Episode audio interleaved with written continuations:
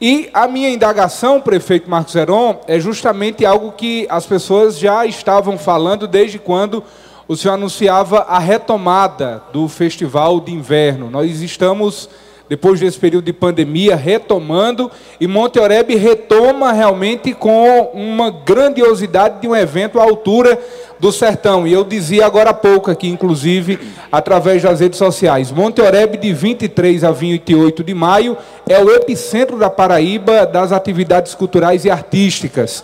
E eu gostaria de saber qual é de fato a programação e a expectativa na economia local e na região de movimentação a partir dessa programação? Toda a imprensa, a TV e Rádio Diário do Sertão. Pergunta muito pertinente. É, Zé, o terceiro festival de inverno é algo que já faz parte do calendário nacional, do calendário estadual do turismo no Brasil. Então, para a gente é uma alegria saber que esse é um grande evento que vem trazendo e traz dividendos que aquecem a economia do nosso município. Recentemente, não poderia ser diferente. Fizemos uma reunião com todos os comerciantes, onde trouxemos o SEBRAE, Banco do Nordeste, com as linhas de créditos, e o SEBRAE exatamente para trazer é, formação, planejamento, para melhorar exatamente a economia, é, é, trazer um, um melhor planejamento aos nossos comerciantes. O Festival de Inverno, que tem uma vasta programação, que inicia-se do dia 23 ao dia 28, com ações culturais, ações teatrais, apresentações educacionais, eventos festivos, onde nós temos uma perspectiva de ter um fluxo flutuante que triplica a população de Monte. Nossa equipe já recebeu várias ligações de pessoas de vários estados do Brasil. Por exemplo, a Corrida do Trabalhador, que será realizada no sábado, já temos mais de 700 inscritos. Corredores do Rio de Janeiro, São Paulo, Bahia, Ceará, Caravanda que vem, Pernambuco, Rio Grande do Norte. Então, essas pessoas têm procurado as pousadas, espaços para alugar em Monte Oreb e na, e na região. Então, o Festival de Inverno é algo grandioso não só para Monte Oreb, aquece também a economia de toda a região. Onde nós teremos o show gospel no sábado, com Marcos Antônio, teremos na terça-feira, no início, também atrações festivas com o Nalto Neto e Banda, Levi Bezerra e Violeiros. Então, o Nalto Neto, que é conhecido em toda a região. Teremos durante a manhã e tarde apresentações culturais teatrais a, a abertura da feira criativa. Na quarta-feira teremos várias ações, é, inclusive inauguração do Monte Gelado, que é uma, uma novidade em nosso município. Monte Gelado, que vocês estão vendo esse clima agradabilíssimo, que chega a 14 graus. Então, são poucos os municípios com essa característica geográfica. Além do clima, nós temos várias belezas exuberantes, que é a contar das nossas cachoeiras, Casa de Pedra, Pedra de Sino, é, são vários atrativos aos nossos turistas. Na quarta-feira, a programação segue a todo vapor com apresentações culturais, a banda Princesa Serrana. É...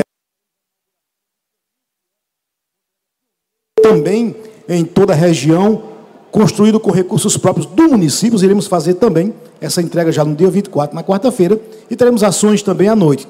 Na quinta-feira segue a programação com uma vasta, com vastas ações é, educacionais, apresentações culturais, é, o, o, saúde na praça, caminhada pelas belezas de Monte Oreb, pelas trilhas, pelas pinturas rubestres em pedras, enfim, são vários atrativos durante todo esse período. E na sexta-feira teremos a realização da final da Copa Chico Gato no estado Nogueirão, um estado todo equipado, climatizado, é, gramado automatizado, iluminado, e é um grande atrativo que mobiliza a nossa região de Monte Oreb com os desportistas. Mas teremos apresentações pela manhã, à tarde e à noite.